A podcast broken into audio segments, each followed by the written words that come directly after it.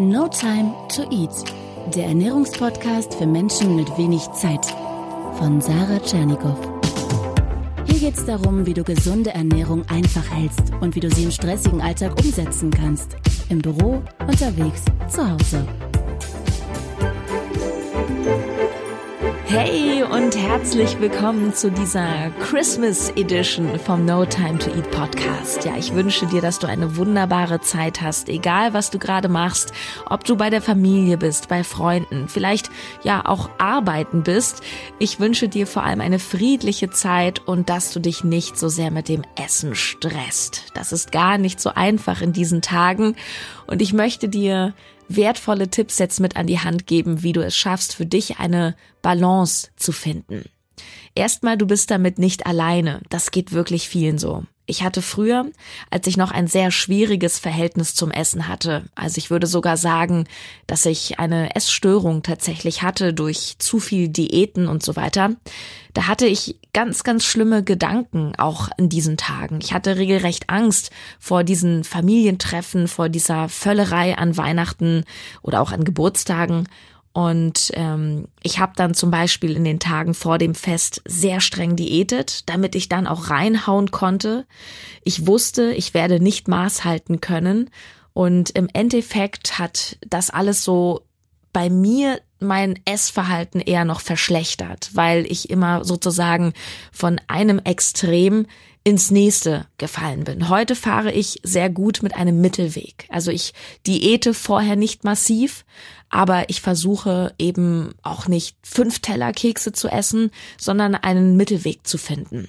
Heute klappt es mal mehr, mal weniger gut und ich möchte dir unbedingt weitergeben, was mir in den letzten Jahren sehr geholfen hat. Es ist nämlich so, dass die Frage, ob dich das Essen immens stresst an Weihnachten, vielleicht gedanklich sogar komplett dominiert, das hat sehr viel zu tun mit Anspannung oder Nichtanspannung, die du in dir verspürst. Es hat auch sehr viel mit dem Verhältnis zu dir selbst zu tun. So hart das klingt. Und wenn du eine Balance im Essverhalten finden möchtest, und von mir jetzt hören möchtest, Sarah, wie schaffe ich es, dass ich keine Orgie veranstalte jetzt an den Feiertagen? Wie kann ich verhindern, dass ich zu viel nasche? Dann lautet die Antwort vor allem, indem du innerlich ruhig wirst. Denn wenn du mit dir in Frieden bist, wenn du ausgeglichen bist, wenn du dich selber magst und akzeptierst, dich liebst, dann wird dich das Thema gar nicht so provozieren, also gar nicht so belasten versuche, auch wenn es vielleicht schwer fällt und du Kalorien im Kopf hast und die schlechten Fette und all das und du schon den Plätzchenteller von der Oma vor Augen siehst, die fettige Gans mit Klößen, versuche eine Entspannung reinzubringen in deine Gedanken und in dein Gefühl. Das Tolle ist, so esoterisch und verrückt das vielleicht auch klingt, du kannst dein Gefühl, deine Emotion über deine Gedanken beeinflussen. Ich gebe dir mal eine Übung mit, die ich jeden Morgen mache, also nicht nur an Weihnachten, sondern wirklich jeden Morgen, um positiver und ausgeglichener in den Tag zu starten und es hilft wirklich. Jeden Morgen, nachdem ich im Bad war, stelle ich meinen Handy-Timer auf eine Minute und ich sage laut positive Glaubenssätze. Ich mag mich. Ich bin nicht perfekt, aber das ist gut so. Ich glaube an mich. Es wird ein wundervoller Tag. Oder auch in dem konkreten Fall, ich freue mich, das Essen genießen zu können. Ich kann mein Essen genießen. Ich werde mein Essen genießen. Und genießen ist keine Orgie. Und danach stelle ich mir meinen Handytimer nochmal auf eine Minute und sage laut ganz viele Dinge, für die ich gerade dankbar bin. Auch das hilft, dass du wegkommst von Angst, von Stress hin zu Freude, Glück, Zufrieden. Ich sage zum Beispiel, ich bin dankbar dafür, dass ich heute meine Zeit frei einteilen kann, dass ich ausschlafen durfte, dass Person XY in meinem Leben ist und mir geholfen hat, dass meine Kollegin gestern auf den letzten Drücker am Computer mir irgendwas repariert hat, dass meine Heizung funktioniert. Ich bin dankbar dafür, dass meine Wohnung warm ist, dass ich ein Dach über dem Kopf habe, dass ich äh, in einem friedlichen Land lebe, in einer Demokratie, dass ich so viel gutes Essen überhaupt habe. Und ich mache diese Übung jeden Tag, egal wann ich aufstehe, und ich kann sie dir sehr ans Herz legen. Es ist am Anfang komisch. Und man kommt sich ein bisschen albern vor, laut diese Sätze zu sagen. Und man denkt sich oft, ja, was soll mir das jetzt bringen? Ja. Aber glaub mir, es hilft über die Zeit, es programmiert dich und deine Gedanken positiv. Es nimmt dir Angst, es nimmt dir Stress. Und wenn wir an Weihnachten einfach nicht aufhören können zu essen, wenn wir einen extremen Drang haben, also wenn wir es übertreiben, dann hat das natürlich sehr viele Ursachen, die da auch zusammenspielen, aber insgesamt hat das mit Anspannung zu tun. Essen ist etwas Soziales, etwas Gesellschaftliches. Und wir können und wir wollen gerade in diesen Tagen auch nicht so gerne Nein sagen. Auch nicht, wenn der fünfte Gang Essen aufgetischt wird und wir voll sind. Wir werden getriggert dadurch, dass wir die Sachen sehen, dass wir die Sachen riechen. Aber versuche mal achtsam in diesen Momenten zu sein. Versuche mal, wenn du vor dem Plätzchenteller sitzt, nicht sofort zu handeln, sondern diesem Impuls, ich will essen und dem Handeln eine kleine Mini-Unterbrechung zu geben. Sage dir innerlich, okay, ich, ich darf das essen, ich kann den ganzen Teller gleich aufessen, aber ich warte kurz. Fünf oder zehn Minuten. Und in dieser Zeit machst du etwas anderes. Ich zum Beispiel, ich gehe vor die Tür oder auf den Balkon, schnappe etwas Luft oder ich rufe jemanden an oder geh zu meiner Tante in die Küche und quatsch ein bisschen oder streichel eine Katze, wenn sie da ist. Ich gehe in ein anderes Zimmer, ich gehe ins Bad. Du kannst auch in gesellschaftlichen Situationen, auch im Restaurant, kannst du immer mal rausgehen. Du kannst immer mal auf Toilette gehen, ja, da wird niemand was sagen. Und wenn du das machst, dann versuche mal innezuhalten und zu spüren, wo das Verlangen sitzt körperlich. Das sitzt nämlich irgendwo, du spürst das vielleicht im Hals. Bei mir ist das so, dass der Hals dann immer so eng wird, als hätte ich ein Kloß drin. Oder die Brust spannt. Oder du merkst ein Pulsieren im Kopf oder ein Kribbeln in den Händen oder deinen Herzschlag.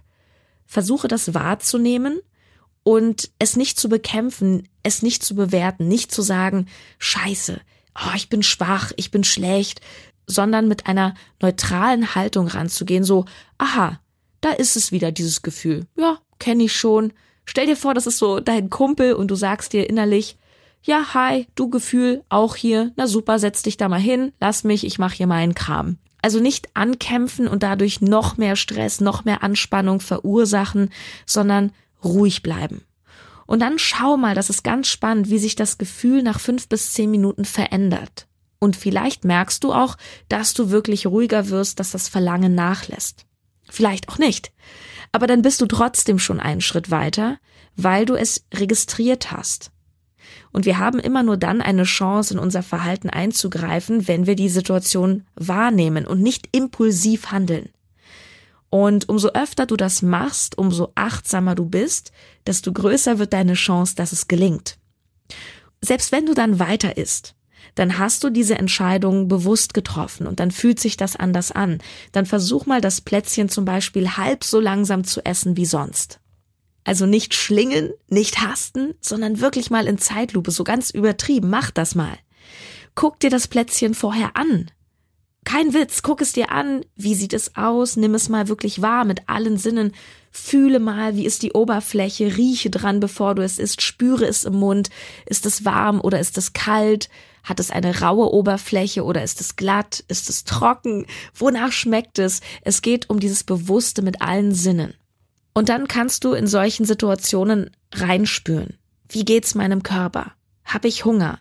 Wahrscheinlich nicht mehr, aber du hast Appetit. Und selbst wenn du es dann nicht geschafft hast und den ganzen Teller verputzt hast, auch dann kannst du damit mal anders umgehen, indem du dich fragst, was genau hat dich eigentlich gereizt? Was hat dich gestresst? Warum brauchtest du das gerade? Vielleicht war es wirklich nur die Tatsache, dass es vor deiner Nase stand. Dann stell es doch weg. Setz dich doch woanders hin. Stell dir doch Nüsse und Mandarinen hin, wenn du so darauf reagierst.